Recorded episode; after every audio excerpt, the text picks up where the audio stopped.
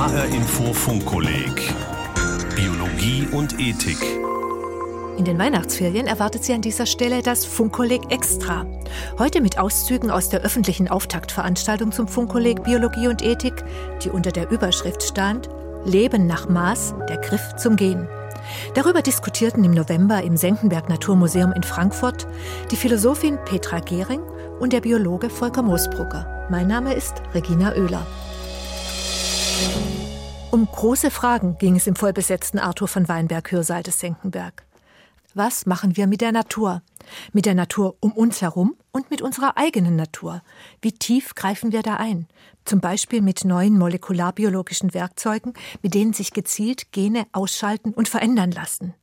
Zum Beispiel mit der Genschere CRISPR-Cas. Was wollen, was dürfen, was sollen wir damit machen? Das sind Fragen, die uns im Funkkolleg beschäftigen, und das sind Fragen, mit denen sich die wissenschaftlichen Begleiter des Funkkollegs intensiv auseinandersetzen nämlich Professor Volker Moosbrugger. Er ist der Generaldirektor der Senckenberg Gesellschaft für Naturforschung, deren großes Thema die Erforschung der Biodiversität ist, und Professor Petra Gehring. Sie lehrt an der TU Darmstadt Philosophie und forscht unter anderem über die Geschichte der Bioethik.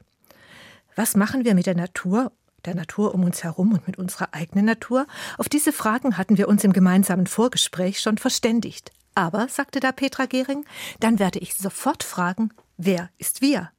Und zum Auftakt unseres Gesprächs im Senckenberg sagt sie, warum mir diese Frage wichtig ist. Wenn es um ganz große Fragen geht, Menschheit, Natur, lange Geschichte und so weiter, wenn was problematisch wird, dann sagt man schnell, ja, wie gehen wir denn damit um? Und das ist natürlich erstmal ein guter Punkt. Das heißt sowas wie Dinge sollen uns alle angehen. Wir sind immer irgendwie alle, wir ist so ein alles umgreifendes Konzept. Auf der anderen Seite finde ich es relativ wichtig, darüber zu diskutieren, wer genau mit was wie umgeht. Also, wie gehen Wissenschaftlerinnen und Wissenschaftler mit was um? Wie gehen Technikerinnen und Techniker mit was um? Wie gehen Ökonomen, Unternehmen mit Dingen um? Politiker mit Dingen um? Das Bildungssystem oder auch ganz normale Leute, wenn sie Dienstleistungen aus dem biomedizinischen oder bioindustriellen Bereich nachfragen, interessant finden, spannend finden. Wie gehen Mediennutzer damit um? Also ich glaube schon, dass es sehr wichtig ist, gerade bei so aktuellen Themen, wo wir alle nicht so richtig wissen, wo uns der Kopf steht, sehr genau hinzuschauen. Die Akteure sind verschiedene. Es gibt verschiedene Interessen, verschiedene Sprachspiele, also Arten drüber zu reden über die Dinge. Es gibt sehr unterschiedliche Ideen von der Wirklichkeit, die wir meinen, wenn wir Biologie sagen oder wenn wir Gen sagen oder wenn wir Art sagen oder wenn wir äh, Folgen von Eingriffen in Natur sagen. Da denken wir an sehr unterschiedliche Dinge.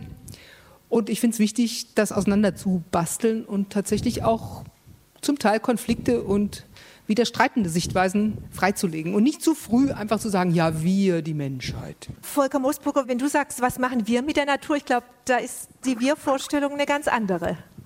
Ja, also ich kann es natürlich hundertprozentig nachvollziehen. Jeder hat einen ganz anderen Blick und da kann man Gruppen bilden, Wissenschaftlerinnen, Wissenschaftler, Politiker, Unternehmen. Aber ich denke, es ist auch legitim zu fragen, was machen wir Homo sapiens mit der Natur. Denn ich denke, es gibt neben den ganzen Spezifika, die wir haben als Volker Moosbrucker, als Frau oder Herr XY, als Unternehmer, als Politikerin, nicht gibt es auch Dinge, die irgendwo generisch sind für die Art Homo sapiens. Und ich denke schon, es macht auch Sinn, nach solchen generellen Themen zu fragen, was machen wir als Homo sapiens mit der Natur. Und vielleicht machen wir das jetzt mal an einem Beispiel, von dem auch im Funkkolleg die Rede sein wird. Es gibt ja alle möglichen Tiere schon, die mit dieser Genschere CRISPR-Cas genetisch verändert worden sind. Und vor kurzem gab es in dem Fachjournal Science, also das ist eigentlich mit das renommierteste Wissenschaftsblatt, gab es das Titelblatt CRISPR-Pigs, also Schweine deren Genom mithilfe der Genschere verändert ist und zwar so verändert, dass also die Veränderungen von Generation zu Generation weitergegeben werden, also in der Keimbahn verändert. Und diese Schweine, die sollen genetisch so verändert sein, dass die Schweineorgane sich besser eignen sollen für Organtransplantationen beim Menschen. Also eine neue Schweinelinie, CRISPR-Pix, die möglicherweise irgendwann mal Organspender in Anführungsstrichen sein konnten. Und da sehe ich schon Petra Gehring wieder aufzeigen. Ich meine, Schweine züchten tut der Mensch schon sehr, sehr lange und es gibt Schweinerassen, da kann man sicher Mitleid kriegen und äh, sich überlegen, was das für ein Schweineleben sein muss mit so einer Konstitution, der körperlichen. Jetzt wird ganz gezielt ins Genom eingegriffen. Petra Gehring, wie würdest du als, als Ethikerin äh, die Frage angehen, ist das in Ordnung oder nicht? Wie würdest du die Frage schärfen? Was wäre da zu überlegen? Ja, da kann man jetzt natürlich auch näher dran äh, bleiben oder ein Stückchen so schrittweise zurücktreten. Die allererste Frage, die natürlich tierethisch wahrscheinlich sich stellt, ist, ist das eigentlich in Ordnung, Schweine in dieser Form jetzt also zum Werkzeug zu machen, um Menschenkrankheiten in einer Weise zu therapieren, wie wir das bisher nicht gemacht haben? Da kann man auch drüber diskutieren. Also ich denke, es ist nicht trivial, wenn wir jetzt reden über das Verhältnis Mensch-Natur, also in welchem Maße gewissermaßen die Gesamtnatur als Reservoir für beliebige auf genetischer Ebene einge eingesetzte oder modellierte Eingriffe dann herhält. Also ich weiß jetzt nicht genau, was das Schwein oder ich, ich ahne, was das Schwein attraktiv macht als Organspender. Äh, es sind vielleicht ganz andere Tiere, die für ganz andere Zwecke dann interessant sind, wenn man das mal so ein bisschen weiterdenkt. Also diese, dieses Szenario, dann sieht man sozusagen die gesamte belebte Erde also einen riesengroßen Vorrat, in dem irgendwie mehr oder weniger gut funktionierende Technologien für den Menschen ihre Rohstoffe finden können. Und das Schwein oder die Schweine, die armen Schweine, die ganz konkreten, sind dann einfach Rohstoffe. Und zwar die individuellen Schweine, aber eben auch die ganze Gattung Schwein. Darüber kann man diskutieren. Ich denke aber, dass die moralische Frage, wie gehe ich jetzt mit Tieren um und wo ist da irgendwie die Grenze, äh, fühlen die sich noch wohl, tut denen das weh oder wie auch immer, wissen die, nein, die wissen natürlich nicht, was mit ihnen passiert. Also das ist eine Ebene. Ich glaube, wir sollten genauer hinschauen, was wir selbst tun, wenn wir diesen Schritt bejahen, eine Grenze des bisher gar nicht technisch interessanten, weil technisch auch gar nicht machbaren, wenn wir diese Grenze überschreiten, um zu sagen, okay, wir steigen hier im Grunde ein in einen ganzen neuen technologischen Pfad ich will jetzt den Leuten nicht zu nahe treten, die da diese Schweine äh, verändern und züchten. Die werden irgendeine Idee haben, wie man mittelfristig zu so einem Zielschwein kommt, das dann Implantate bereitstellt. Ich behaupte mal, das ist noch ein extrem langer Weg. Das heißt, es ist eine sehr spekulative Technologie. Jetzt wird schon mal gezüchtet. Man weiß aber noch nicht genau, wie man am Ende dann zu einem Modell für den Organtransfer kommt. Und man weiß erst recht nicht, was das eventuell für Folgenketten oder für Gefahren noch beinhaltet. Xenotransplantation, das ist der Fachausdruck für diese Art von Transfer, also von einem, von einem anderen Lebewesen auf den Homo sapiens Körperteile, äh, Körpersubstanzen zu übertragen, ist eine extrem riskante Angelegenheit mit enormen Folgen, die da nicht nur fürs Individuum, sondern auch im Sinne von Epidemien und dergleichen dranhängen können, weil zum Beispiel alle Schweinekrankheiten könnten wir dann Zukunft, zukünftig vielleicht kriegen. Das sind natürlich genau die sind also der CRISPR-Technologen, die sagen, solche Risiken minimieren wir mit dieser neuen Technik. Die werden jetzt versucht zu minimieren, aber das ist der Einstieg in einen extrem langen, extrem komplexen Pfad, von dem niemand seriös sagen kann, erstens, wo der hinführt, ob der sein Ziel erreichen kann und ob das, was man sich im Moment szenarienmäßig vorstellt, was dann alles beherrschbar wäre, auch nur annähernd beherrschbar ist. Und ich denke, die Logik, in der wir uns wohlfühlen, wenn wir sagen, ja, Wissenschaft ist super, wir vertrauen der Wissenschaft, der Technik irgendwie auch, es dauert immer eine Weile, bis was Tolles entsteht und dann sagen wir, wird schon irgendwie klappen. Das ist eine extrem riskante Logik, denn wir können rückblickend auch sehr, sehr viele Beispiele aufzählen von solchen Einstiegsentscheidungen in ganze Machbarkeitspfade, die extrem desaströs verlaufen sind. Und also wo man auch mal mit einem Szenario, das Anlass ja, gibt zur ja, Hoffnung, dass irgendwas ja. klappt, eingestiegen ist, wo man aber unterwegs dann gemerkt hat, meine Güte, hängt da viel dran, was man gar nicht Wo planen kann. Hin? Und wir werden nämlich gleich noch zwei Schritte weitergehen in dem Szenario. Aber vorher möchte ich dich, Volker, fragen. Du hast gesagt, wir Die Lebewesen gestalten immer ihre Umwelt. Wir machen jetzt dann eben mal, jetzt sage ich wieder wir, da werden eben wieder von bestimmten Forschergruppen CRISPR-Schweine gezüchtet. So what? Ja, da leben zwei Seelen in meiner Brust, nicht? Ich bin in einem humanistischen Gymnasium groß geworden, bilde mir ein, ich pflege eine humanistische Ethik und da graust es einem davor, dass man sagt, nicht? Man verwendet Tiere, die über lange Evolution entstanden sind, als reine Werkzeugkästen letztlich oder Ersatzteillager für den Menschen. So. Wenn ich aber jetzt als Paläontologe, da bin ich auch Historiker und da sage ich, Homo sapiens gibt es seit 200.000 Jahren, Kultur haben wir seit 2,5 Millionen Jahren. Wir haben ganz die Kultur offensichtlich seit 2,5 Millionen Jahren, Welt ist die Kultur, Kultur haben wir, unserer also menschliche Kultur ja. haben wir und damit mhm. Gattung Homo haben wir seit zweieinhalb Millionen Jahren. Da kann man sich vorstellen, über die zweieinhalb Millionen Jahre haben wir unsere Ethik hunderttausend Mal geändert. Die Vorstellung, was wir dürfen und was wir nicht dürfen, haben wir verändert. Und wir fühlen uns ja gut dabei, nicht? Also kein Mensch will mehr die Ethik eines Neandertalers heute mehr haben. Da sind wir ganz naja, dankbar so ganz dafür. genau kennen wir die nicht, oder? Ja, aber wir können uns vorstellen, dass die heute nicht mehr zeitgemäß ist. Nicht? Äh, für, also, weiß ich, wie gehe ich mit Tesla um oder so, das wäre für ein... Sie hat funktioniert. naja, gut. Also, ich will nur, damit nur deutlich machen, nicht die Ethik ist etwas, was wir Menschen uns geben. Da gibt es sicher auch biologische Grundlagen dazu, aber letztlich ist es etwas Gesetztes, was wir uns geben und was natürlich aus der Geschichte herauskommt und was sich permanent verändert.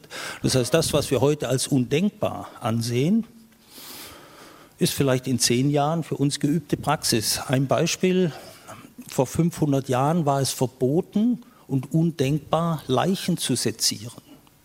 Das ist heute in jeder Universitätsklinik gängige Praxis. Das war damals ethisch undenkbar.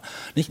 Und so denke ich, jetzt graust es mir davor. Ich denke, man wird ethische Grenzen setzen, was man darf und was man nicht darf. Und das wird ein demokratischer, politischer Prozess sein, gesellschaftlicher Prozess, wo man definiert, was eine Gesellschaft akzeptieren will und was nicht.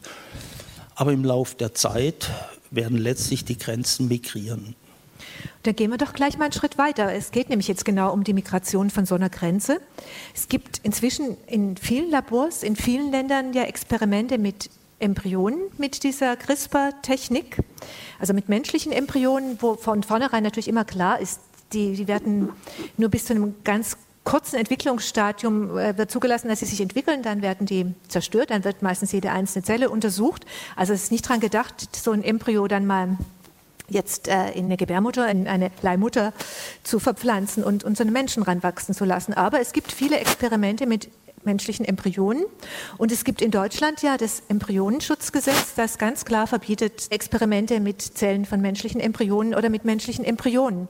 Jetzt gibt es viele Bemühungen, äh, die immer deutlicher hörbar werden, zum Beispiel von der Nationalen Akademie der Wissenschaft, der Leopoldina, hat eine Expertengruppe sich zusammengesetzt, hat ein Papier geschrieben und sagt, wir müssen auch angesichts dieser ganzen Entwicklungen neu nachdenken über das Embryonenschutzgesetz.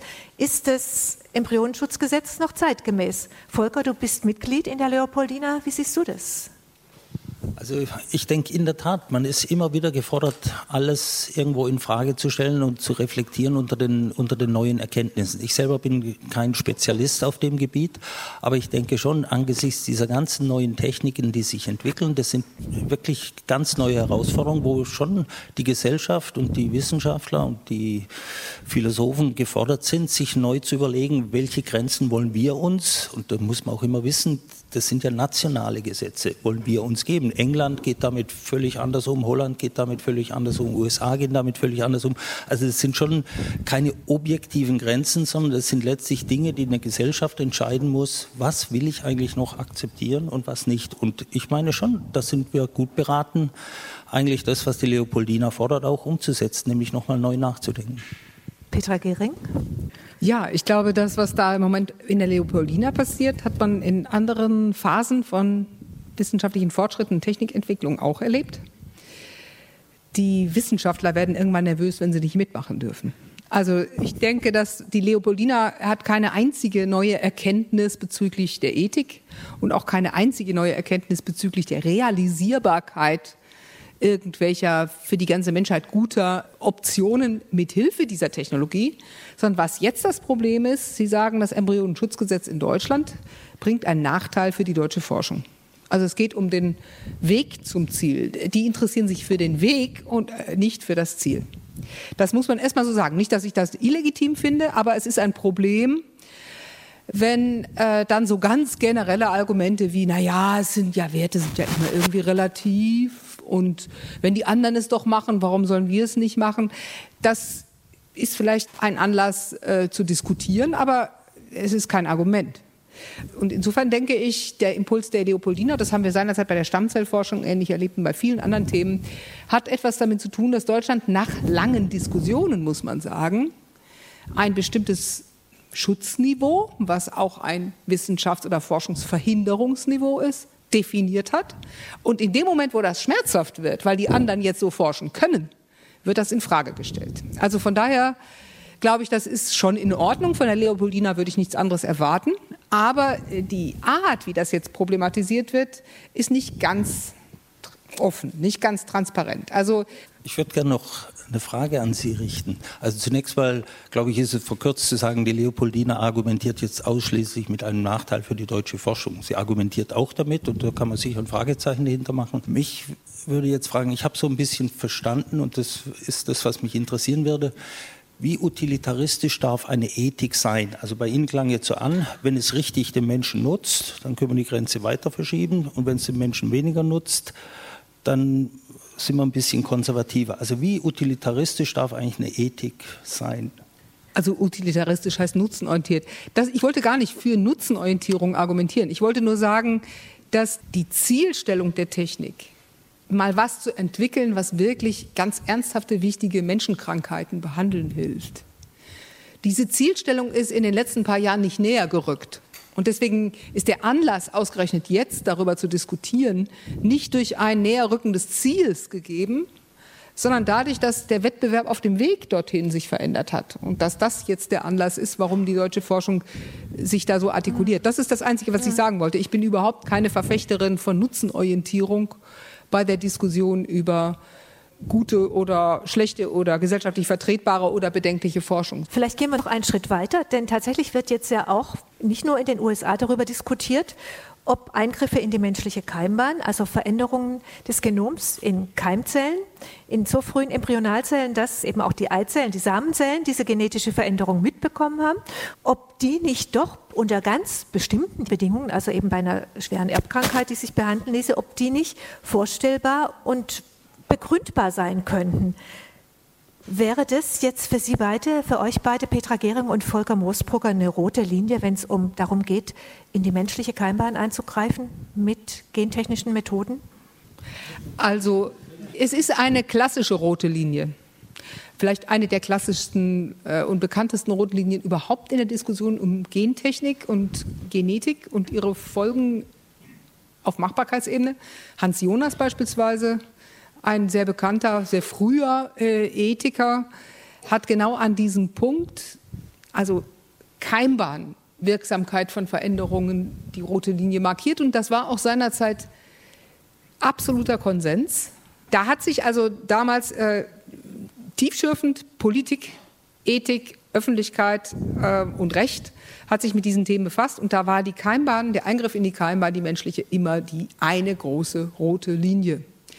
Und zwar mit einem Argument, das auch von Hans Jonas stammt. Ich zitiere das jetzt auch nur wieder. Es ist jetzt nicht so, dass ich sozusagen meine Meinung dazu 100 Prozent abbildet, aber das Argument ist interessant, weil es ein formales Kriterium ist. Also er sagt nicht, es gibt da in der Sache irgendwas, sondern er sagt, Techniken, die nicht rückholbar sind in ihren Folgen, die sind gerade beim Menschen so dramatisch, dass wir das nicht machen können. Und das ist in der Tat bei der Keimbahn ja ein Punkt, Erstens könnte man diskutieren, Kinder konnten gar nicht mitreden, die diese Veränderung dann in sich tragen, wenn die Eltern sie einfach auf sie vererben.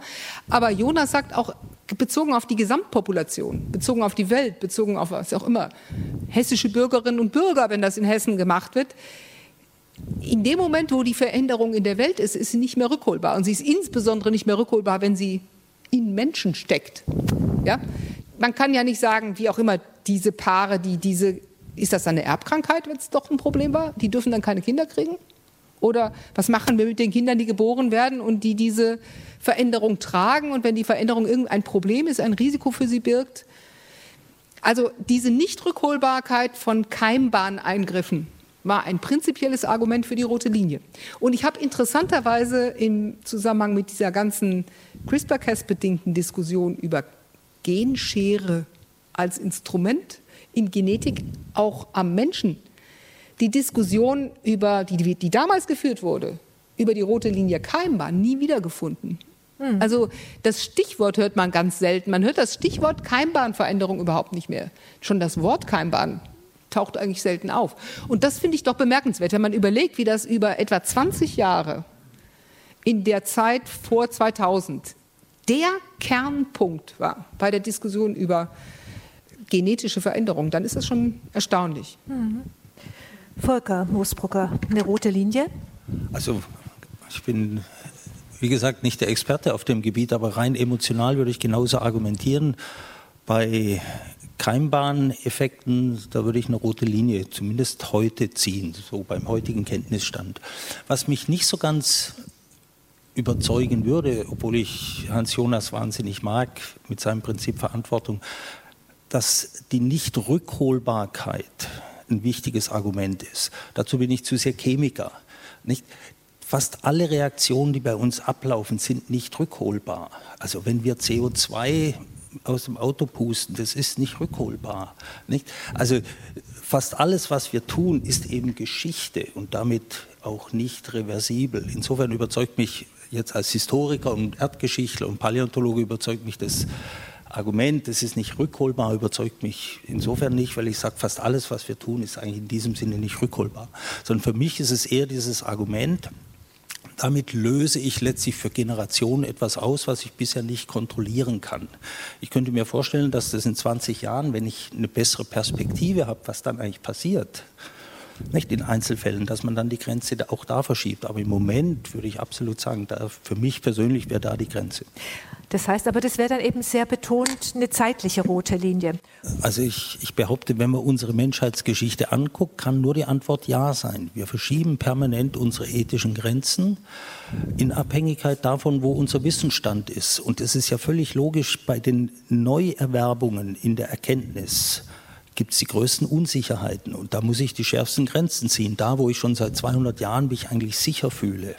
Ja, da ist das Problem nicht so da, sondern es ist eigentlich immer da, wo die Wissenschaft neue Erkenntnisse hat und wo ich eigentlich über die Konsequenzen mir noch nicht richtig ein Bild machen konnte. Und da muss ich natürlich Grenzen setzen, die setze ich juristisch, aber die sind natürlich auch ethisch motiviert, also nicht nur formal juristisch, sondern sind auch ethisch motiviert, weil eben eine Gesellschaft auch nur bestimmte Dinge für sich akzeptieren kann. Grenzen setzen, vielleicht machen wir jetzt den Sprung zu dem anderen großen Thema, wir greifen zum Gehen. Und gleichzeitig sorgen wir dafür, dass genetische Vielfalt schwindet. Wir greifen tief ein in die Biodiversität. Und ich frage mich manchmal, äh, by the way, ob es da einen Zusammenhang gibt. Ob das eine gemeinsame Attitüde ist, die beides befeuert. Wir gehen mit der Erde mit der Natur unglaublich schlampig um. Wir gehen vergleichsweise sorgfältig mit unseren Körpern um. Wir gehen in Bodybuilding Center und wenn wir eine Tablette kriegen, dann kriegen wir einen Beipackzettel, da steht drauf, was da alles passiert, wenn ich Risiken und Nebenwirkungen.